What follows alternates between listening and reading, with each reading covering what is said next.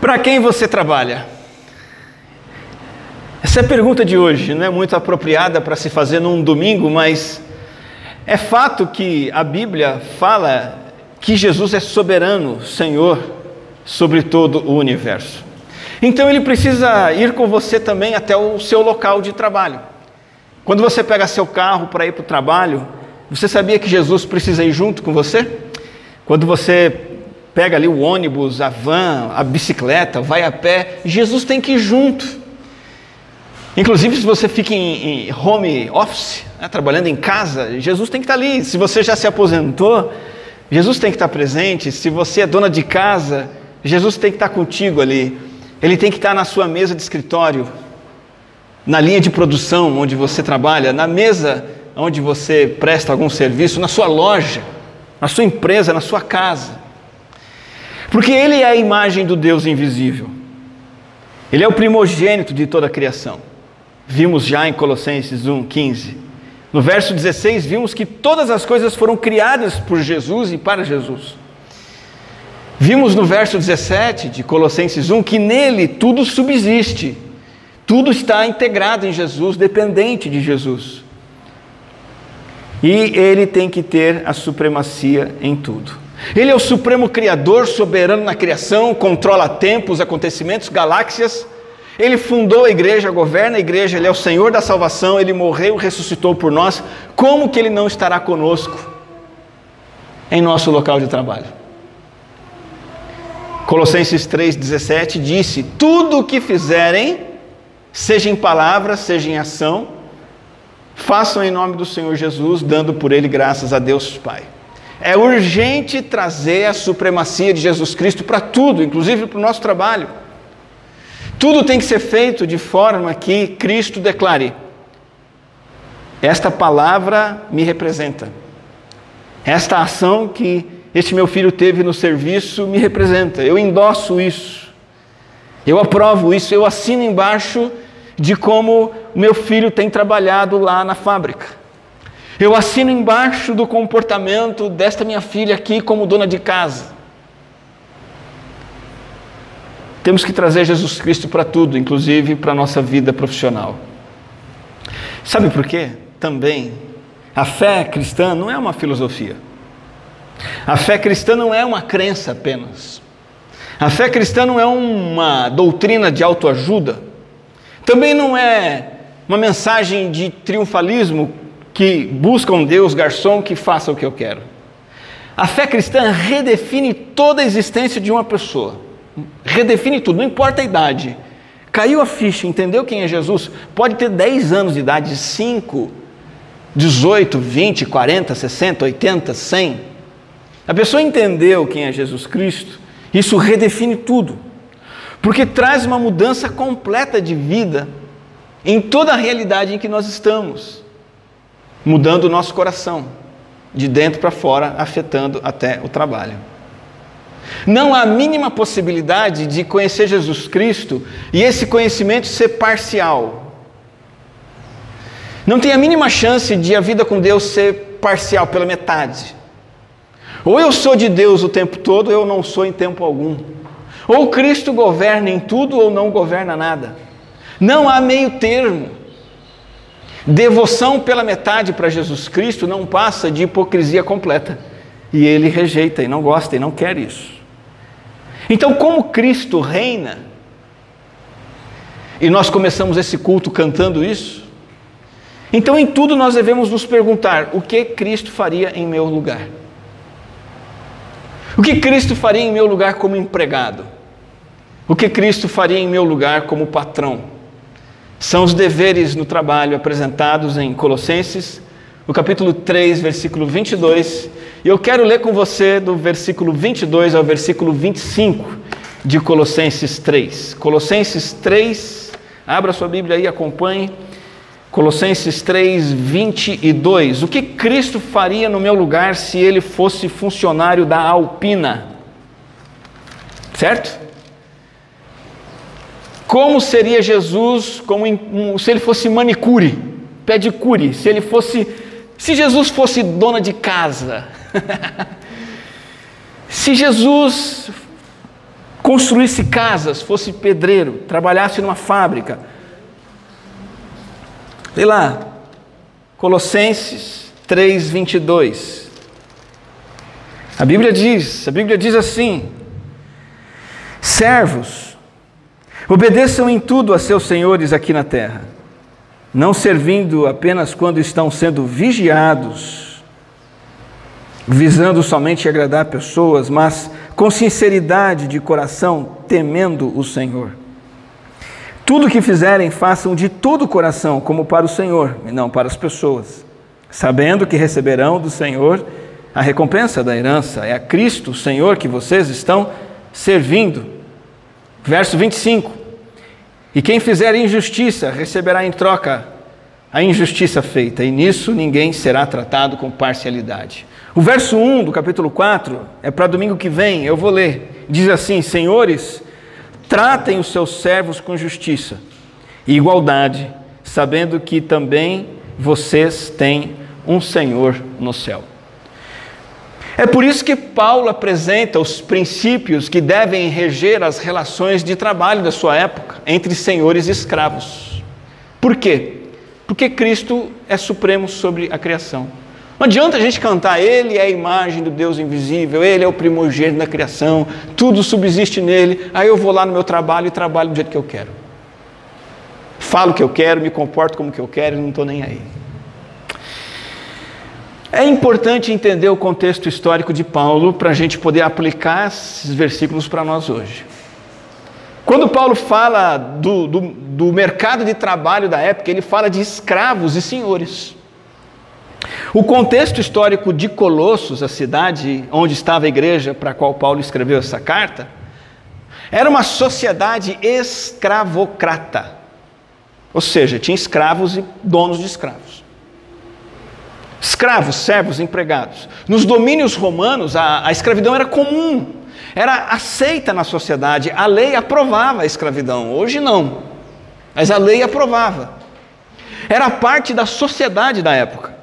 Inclusive, a maioria da população de Colossos e do Império Romano todo era de escravos. Dizem os historiadores que havia 60 milhões de escravos no Império Romano. Pessoas sem direitos, sem recursos, muitas vezes tratados como bens materiais. Alguns eram bem tratados, mas muitos sofriam abusos. E a igreja nasceu nesse contexto nessa sociedade escravocrata. E o que é que aconteceu? Que muitos escravos foram se convertendo e foram compondo a parte da membresia da igreja. Vai dizer o que para esse povo? Agora é o seguinte: briga aí com os patrões de vocês, sai quebrando tudo, revolta, rebelião, Império Romano, vamos derrubar. Não.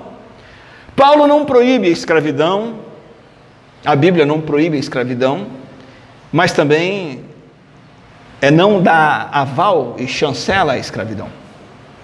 Ela também não convoca a derrubar o sistema, fazer revolução social, embora a Bíblia condene abusos. Isso não significa que a Bíblia aprova a mão de obra escrava e que ela esteja legitimando a escravidão. A Bíblia ordenou o casamento, ordenou a família, ordenou o trabalho, ordenou o dia de descanso, mas em parte alguma ela ordena a escravidão. Deus nunca planejou que um ser humano fosse dono de outro. Mas as orientações que a gente vê aqui em Colossenses vão provocar uma revolução. Ainda que Paulo não mande os escravos se rebelarem, essas orientações vão provocar uma outra revolução espiritual, revolução verdadeira, que atinge o âmago do problema. Veja que aqui o texto coloca a responsabilidade dos patrões e dos empregados no mesmo nível perante Deus, eles são iguais perante Deus. E Paulo, na verdade, está fazendo a verdadeira revolução, junto com Jesus, junto com João, junto com Pedro, que vai trazer, mesmo sem combater a escravidão do Império Romano, eles estão colocando sementes de valores essenciais do Evangelho, valores como direitos de todos, liberdade, amor ao próximo, que vão enfraquecer a escravidão aos poucos e séculos mais tarde o mundo todo vai abolir a escravidão. A sociedade humana vai buscar a liberdade humana. Hoje há escravidão, ah, mas ela não é mais institucionalizada. Por quê? Porque Jesus mudou tudo. A estrutura social mudou. Não pela violência, não pela rebelião, mas por meios pacíficos. Por que, que eu estou dizendo tudo isso? Para você entender por que, que Paulo não combate a escravidão aqui. Ele simplesmente diz como o escravo deve se comportar. E o que Paulo diz é que o crente que é escravo precisa exercer suas obrigações porque ele está servindo, na verdade, ao outro Senhor, Jesus Cristo. É interessante que a, a Bíblia vai orientar os escravos crentes a fazerem o melhor para Cristo onde estavam. Paulo, em outra carta, vai mostrar que vale a pena ficar livre da escravidão, se for possível. Lá em 1 Coríntios 7, 21, ele diz assim: Você foi chamado sendo escravo? Não se preocupe com isso, não se preocupe. Mas se você ainda pode tornar-se livre, aproveite a oportunidade, é claro. Se essa, se essa chance surgir, ótimo. Mas não se preocupe com isso. O ponto é que você, como servo, deve obedecer em tudo a seus senhores aqui na terra. Antes de entender em detalhes esse, essa, essa orientação, tem um princípio especial aqui. O cristão, você, eu, podemos e devemos servir ao Senhor mesmo estando encarcerados, mesmo num subemprego, mesmo em qualquer realidade social complexa. O Evangelho ele entra em tudo e ele nos leva aonde quer que estejamos a servir a Deus de qualquer forma. Então, o equivalente para Brasil 2021, mercado de trabalho, vida profissional, o equivalente para nós qual que vai ser? Vai ser essa relação que a gente tem de ser empregado numa empresa, de ter, de ter um chefe, de ter um patrão, de, de termos empregados para aqueles que têm funcionários. E assim vamos aprender princípios para os dias de hoje. E qual é a ordem central que é dada aqui? palavra-chave do versículo 22 é a palavra que a gente não gosta muito: obedeçam. Servos, obedeçam. Em primeiro lugar, a obediência ao chefe é um preceito divino. Não vale só para o escravo do Império Romano, para o seu senhor, vale para você também como empregado hoje. Qual o seu primeiro dever como funcionário, empregado, trabalhador, membro de uma corporação, sei lá o que? Obediência ter uma submissão contínua, constante ao seu senhor, ao seu empregador, ao seu chefe, isso é exigido por Deus. Nós não vamos entrar nesse detalhe, mas a única exceção é quando a ordem do chefe humano contraria a ordem do chefe divino. Então, se de alguma forma um patrão humano me orienta, me pede, exige que eu faça algo contra Deus, aí eu desobedeço a ele. Aí eu tenho que desobedecer. Fora isso, eu preciso acatar o meu patrão em tudo. Inclusive, aqui já temos a segunda orientação para quem é trabalhador e empregado: obedeça e obedeça em tudo. Obedecer os chefes em tudo. É, é algo integral, amplo, em todas as áreas do trabalho, em toda a postura, atitude até caráter. Envolve muita integridade e honestidade de nossa parte. Não sermos pessoas que fazem cera que fazem corpo mole, que subtraem coisas, que enganam, não? Inclui também obedecer naquilo que a gente discorda. Porque você, como empregado, eu sei que você discorda um monte de coisa do lugar onde você trabalha, não discorda? Ah, isso está errado, mas aquilo está errado. Se não contraria a vontade de Deus, mesmo que você discorde, você tem um superior, obedeça.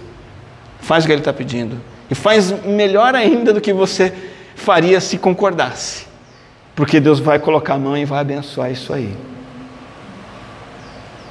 O versículo 22 diz assim: Olha, não servindo apenas quando estão sendo vigiados, visando somente agradar pessoas, mas com sinceridade de coração. Aqui tem a terceira lição, olha quanta lição importante. Primeira, a obediência é um preceito divino, ela deve ser em tudo. Terceiro, obedecer ao chefe, sinceramente. Sinceramente. Paulo está dizendo o seguinte: não trabalhe apenas de aparência, sem interesse real. A palavra que ele usa aqui, né, quando estão sendo vigiados é literalmente quando estão às vistas de. Não é para trabalhar só quando está sendo visto, quando o chefe está observando. Sabe por quê? Isso seria trabalhar apenas para homens, trabalhar apenas para buscar o sustento terreno, obter favores, vantagens, evitar punições. E não é isso. Em primeiro lugar, nós trabalhamos para a glória de Deus. Quando Deus colocou Adão para trabalhar no jardim do Éden, Adão não tinha chefe, não tinha salário, não tinha carga horária, férias, não tinha fundo de garantia, vale refeição, cesta básica, não tinha nada. Ele tinha que trabalhar para Deus, não para essas coisas. Então, por isso que o nosso trabalho tem que ser então também sincero, não só visando lucro, visando recompensa, visando prêmio ou visando o medo da punição. Deus quem está olhando. Tem que ser sincero, não servindo apenas quando estão sendo vigiados, mas com sinceridade de coração, sem fingimento. Sinceridade de coração significa assim, com plena consciência de que o Senhor Jesus Cristo eu saí do culto domingo com ele. Fui para casa, ele estava comigo. Dormi, ele me pôs para dormir lá, me protegeu. Tive uma boa noite de descanso. Acordei, Jesus estava comigo, ele foi comigo para o trabalho, porque o pastor disse que tinha que levar Jesus para o trabalho. Ao levar Jesus para o meu trabalho, eu, Jesus está ali. E aí ele está vendo tudo. Eu vou trabalhar como? Corpo mole? Lerdamente? Não. Eu vou trabalhar com afinco, capricho, fazer o melhor, com bom ânimo, gratidão, alegria. Sem precisar de supervisor, chefe, cobrança. Ser aplicado e esforçado nos deveres, tanto naqueles que eu gosto quanto naqueles que eu não gosto. Veja que a motivação certa aqui é um aspecto central da ética cristã no trabalho. Mas a coisa vai mais longe. Há mais um princípio. Obedecer é um preceito divino, obedecer o chefe em tudo, sinceramente. Quarto lugar, obedecer ao chefe espiritualmente. Três vezes, três vezes, só nessa orientação de Colossenses, Paulo menciona o Senhor, Jesus, como causa da obediência, como alvo da obediência. Olha lá, temendo o Senhor, versículo 22. Olha o versículo 23, como para o Senhor, não para as pessoas. E no verso 24, é a Cristo Senhor que vocês estão servindo. Sabe o que Paulo fez aqui? Ele pegou o trabalho, tirou ele da categoria de secular, profana, e colocou o trabalho na categoria de sagrado. Você está adorando a Deus aqui hoje, cantando, louvando, orando isso é sagrado, isso é adoração. O que Paulo está dizendo é que amanhã, oito da manhã, sete da manhã, cinco da manhã, não sei, ao entrar no serviço, também é sagrado, também é culto, também é adoração. Este lugar aqui não é uma dica de nada mais santo do que o seu local de trabalho. Mesmo que o local seu de trabalho seja sua casa, mesmo que seus afazeres sejam os afazeres de um aposentado, que são igualmente importantes aos afazeres de alguém que ainda está na ativa. É muito bom perceber que no versículo 22 o apóstolo Paulo faz uma colocaçãozinha interessante. Ele diz assim: obedeçam em tudo os seus senhores aqui na terra Literalmente está escrito assim: senhores terrenos, senhor terreno, senhor segundo a carne, algumas Bíblias traduzem. Exatamente diferenciando do Senhor no céu, que ele cita lá no capítulo 4, versículo 1. E é por causa do temor que tem pelo Senhor do céu, não pelo Senhor terreno, por causa do Senhor do céu, não pelo salário é por causa do Senhor do céu, não pelo risco de ser mandado embora. É por causa do Senhor do céu, não por causa da chance de obter uma promoção. Tudo isso é bom. Temos que buscar essas coisas: promoção, aumento, evitar uma demissão por justa causa. Tudo isso a gente tem que evitar. mas não pode ser a nossa motivação central. Nossa motivação central é o Senhor no céu. Agora eu pergunto para você: você é crente em Jesus Cristo? No seu trabalho, as pessoas se comportam assim? O mundo não se comporta assim, eu sei. O povo está lá, o chefe está vendo, todo mundo certinho. O chefe saiu, pronto, já dá aquela relaxada. É é verdade? Você não pode fazer igual, porque o chefe dele saiu, mas o seu não. Ele não sai nunca. Ele vai estar sempre ali. Exemplo excepcional disso na Bíblia: José, filho de Jacó. Exemplo de servo, de trabalhador, de empregado. José é o mesmo homem, o mesmo trabalhador. José mantém o mesmo padrão de excelência no trabalho, por onde quer que ele estivesse, seja qual for o chefe que ele teve. Ele trabalhou em casa, era office boy do seu pai. Ele trabalhou na casa de um oficial egípcio. Ele tinha inclusive um cargo importante. Ele trabalhou numa prisão, foi jogado lá na prisão justamente deram um cargo para ele lá, vocês trabalham aí. E ele trabalhou como primeiro-ministro do Egito. Ele sempre trabalhou do mesmo jeito, com a mesma motivação, com a mesma excelência, com a mesma alegria, com a mesma fidelidade sendo recompensado ou injustiçado, sendo reconhecido ou desmerecido, no conforto do palácio ou no desconforto do calabouço de uma cadeia. Por quê? O padrão, o patrão de José, quem era? Faraó? Potifar? O pai dele, Jacó? Não, o patrão era Deus. Veja onde ele foi parar. No mais alto cargo que se podia atingir no Egito abaixo de Faraó. Trabalhar bem sempre, porque o patrão terreno não vê sempre, mas o Senhor, o nosso Deus, vê o nosso trabalho, se interessa por ele. Todo empregado cristão deve considerar, acima de tudo, a subordinação a ele, ao, ao chefe dos céus, o chefe que é Cristo. Muitos acham, sem pensar direito, né, que só o o trabalho do pastor é, um, é o trabalho para o Senhor. A obra do Senhor é feita pelos missionários. A obra do Senhor é feita pelos pastores.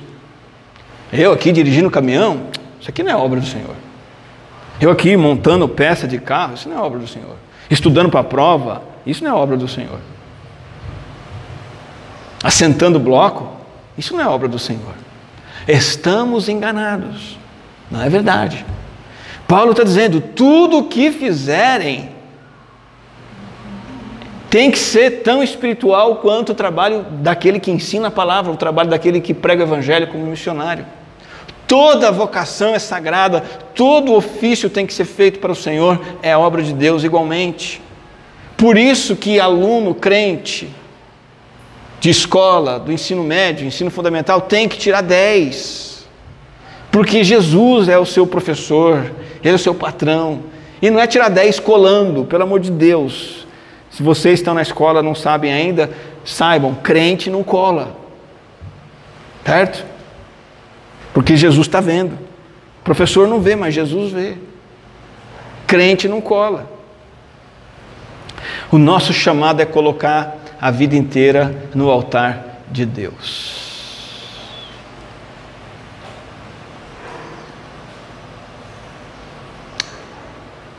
O servi todo serviço prestado ao patrão deve ser visto como uma forma de trabalhar para o próprio Senhor Jesus Cristo. E aqui eu entro no último princípio da nossa passagem. O primeiro foi que obedecer ao chefe é um preceito divino, tem que ser em tudo, tem que ser sinceramente, tem que ser espiritualmente como um ato de adoração ao Senhor. E por último, obedecer ao chefe buscando a recompensa do alto, do outro chefe receberão do Senhor a recompensa da herança. Por que, que Paulo está falando de recompensa? Porque ele tem em mente a recompensa pelo trabalho, claro. E aí ele diz assim: a recompensa da herança, que é Cristo Senhor que vocês estão servindo. Sabe qual é o pano de fundo aqui que Paulo está usando com esses termos? Recompensa da herança? Ele está pensando e, e os seus ouvintes entendiam, e nós também podemos entender, no trabalho árduo que os israelitas tiveram na escravidão egípcia. Sabe quanto tempo? Quantos anos? 400. Trabalhando como escravos. Até que o Senhor os libertou e receberam a recompensa da herança, a terra prometida, depois do trabalho árduo. Qual é a ideia aqui? O nosso chefe é Cristo. Ele vai pagar o nosso salário. Mas às vezes a vida profissional aqui na terra serão árduos 400 anos de escravidão. Mas nós esperamos a recompensa que vem do Senhor. Essa recompensa vem de muitas formas, mas a priori, a rigor, esse pagamento mesmo vem quando Jesus Cristo voltar. Nós vamos ter o privilégio de morar com Deus no céu para sempre. Vamos ter o privilégio de desfrutar plenamente os benefícios da terra prometida eterna, da Jerusalém celestial. Lá vamos trabalhar sem as dores do trabalho, o trabalho vai ser uma alegria. Receberão do Senhor a recompensa da herança. Voltando a essa ideia de errada, né, de dividir trabalho sagrado e profano, eu como pastor, eu como pastor, serei recompensado pelo meu trabalho? Se eu pregar a palavra de Deus aqui para a igreja, Deus vai me recompensar? Vai ou não? Sim. Mas você, como operário, também vai. Igual. Não é só a minha pregação bem feita que Jesus vai honrar. O seu trabalho bem feito na escola também Jesus quer honrar. Lá na eternidade Ele quer reconhecer. O seu trabalho bem feito como funcionário, como professor, como atendente, como costureiro, dono de casa, igualmente vai ser recompensado pelo Senhor. Haverá compensação justa e eterna pelos esforços do crente. Muitas vezes essa recompensa vem ainda aqui na terra, o Senhor nos abençoa. O Senhor multiplica né, nossos, nossos bens. O Senhor nos dá coisas boas, casa, comida, privilégios. A gente pode descansar, curtir um pouquinho. E no final de tudo, a, na glória celestial, aí a recompensa vai ser plena e maravilhosa. Por outro lado, o verso 25 diz que quem fizer injustiça receberá em troca a injustiça feita. E nisso ninguém será tratado com parcialidade. A, a desobediência será punida. Ninguém fica impune, porque Deus não pratica impunidade. Estamos cientes de que vamos prestar contas ao Senhor e ele vai dar paga a todos de forma imparcial. O empregado infiel, o patrão injusto vão prestar contas para o Senhor. O que plantaram será colhido. Então, enquanto trabalhamos aqui na terra, nos nossos empregos, trabalhos, seja, seja como autônomo, seja como empregado, seja lá como for, nós sofremos injustiças, sendo crentes em Jesus Cristo. E aí, como fica isso? Vamos esperar pela justiça que será feita no dia do juízo. Porque a Bíblia está dizendo claramente que quem comete injustiça nessa vida será julgado por Deus no dia do juízo. Aqui está presente um apelo para o empregador nunca ter uma postura vingativa, nunca esperar ser totalmente recompensado aqui na terra, nunca exigir justiça com as próprias mãos. Porque Deus não vai deixar de retribuir com o juízo merecido a todos os pecados cometidos pelos empregados, pelos empregadores. O Senhor que criou todas as pessoas com direitos iguais, vai aplicar sua justiça com esse mesmo critério. Vai ser igual para todos, sem acepção. Então, o apelo que nós temos nessa mensagem, encerrando, é que trabalhadores, valorosos trabalhadores de Morungaba, do Brasil e do mundo, de Itatiba, de Amparo, Campinas. O chamado do Senhor é esse, obediência ao seu chefe. Ampla, inteira, sincera, espiritual e buscando a recompensa divina. Os trabalhadores crentes devem ser os melhores funcionários das suas empresas. Os estudantes crentes devem ser os melhores alunos, os mais produtivos, os mais confiáveis, os que são exemplo para os outros. O autônomo, mesma coisa, a dona de casa, mesma coisa. Porque nós trabalhamos e fazemos tudo mais na nossa vida para o nosso patrão que está no céu.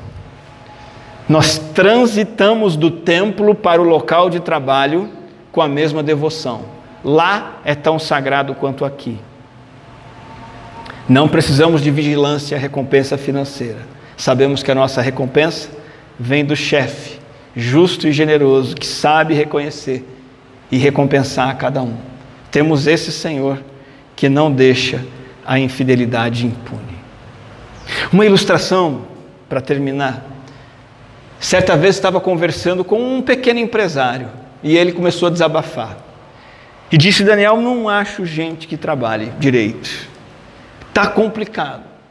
O pessoal não quer trabalhar, o pessoal fica encostado, o pessoal não tem iniciativa. E reclamando, e dizendo: olha, o único funcionário que eu tenho é um funcionário antigo que eu confio nele e, e ele faz tudo. Fora isso, não acho mais ninguém. Falta de motivação para trabalhar. É uma realidade crônica. O efeito disso é terrível. É gente trabalhando com baixo desempenho, baixa produtividade, piora a autoestima, afeta o humor, autoimagem. O funcionário pede as contas, é demitido, tem problema financeiro, por aí vai. A sociedade nossa diz quais são as causas. Ah, o funcionário não está sendo valorizado. O foco da empresa é somente nos erros que ele comete, a empresa não sabe incentivar. Ah, não tem um plano de carreira. Ah, o chefe é bravo, assustador. Ah, não tem objetivos claros na empresa, todo mundo fica perdido, por isso que está todo mundo desanimado. E as soluções oferecidas, né, eu dei uma pesquisada na internet, né? Sete passos para acabar com a falta de motivação. 14 dicas para motivar os funcionários. Evite os oito sugadores de ânimos e por aí vai. E a maioria dessas orientações destaca o seguinte: funcionário tem que ser bem tratado, tem que ser reconhecido e valorizado, e tem mesmo, não estou dizendo que não. O funcionário tem que ter metas claras, objetivos claros, e tem, claro.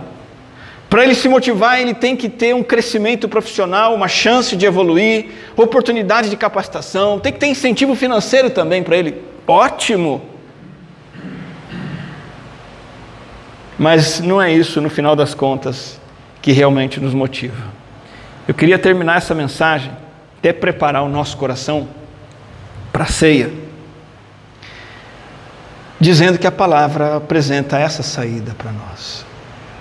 Eu queria que você deixasse que o Espírito Santo convencesse o teu coração deste ensino. Este ensino que diz que tudo que nós fizermos, tudo, temos que fazer de todo o coração para o Senhor, não para as pessoas. Tudo para o Senhor. Deixa o Espírito Santo convencer você disso. Que talvez essa noite não seja só a sua vida profissional que precisa ser corrigida, talvez outros comportamentos que você tem tido. E talvez nesse momento você pode começar a se lembrar de atitudes que teve na semana que não foram para o Senhor coisa nenhuma. Não é? Maneira como tratou teu marido, tua esposa, atitude que teve com o filho, a postura que teve com o colega, como se comportou na escola, como estudou, deixou de estudar para uma prova. Tudo para o Senhor é, é, é para o Senhor. Sabendo que receberão do Senhor a recompensa da herança. É a Cristo Senhor que vocês estão servindo. Se você identifica coisas na sua vida que você não tem feito de, de todo o coração para o Senhor, esse é o momento de você se acertar com, com Deus. Ele é misericordioso, Ele é bondoso, perdoador. Coloque sua vida diante dele hoje e diz: Senhor, eu me arrependo. Nem que seja de novo, se arrependa de novo. Peça perdão, Senhor. Deixa a paz do perdão de Deus invadir teu coração e te dar força. E saia daqui hoje comprometido a ter uma atitude diferente durante a semana. Em tudo que fizerem, façam de todo o coração, como para o Senhor e não para as pessoas. Vamos orar? Graças te damos, ó Deus, por este apelo da tua palavra, nos convocando para um estilo de vida totalmente revolucionário. Que cada palavra, que cada ação, que cada, cada atitude seja feita para o Senhor, não para as pessoas. Cientes de que o Senhor está vendo, o Senhor está ao nosso lado, o Senhor está nos olhando, o Senhor tem o melhor para nós e nós devemos te honrar em tudo. Se há Deus na minha vida, na vida dos meus irmãos aqui hoje, coisas que não estão sendo feitas para o Senhor, se há coisas que estão sendo feitas para nós mesmos, para a nossa carne, se há coisas que estamos fazendo para as pessoas verem, ó Deus, nos perdoa, nos liberta, nos cura, nos aviva, nos reaviva, para que façamos tudo para o Senhor, ó Deus. E que o nosso desejo seja realmente em tudo te honrar, em tudo te agradar. Em nome de Jesus. Amém.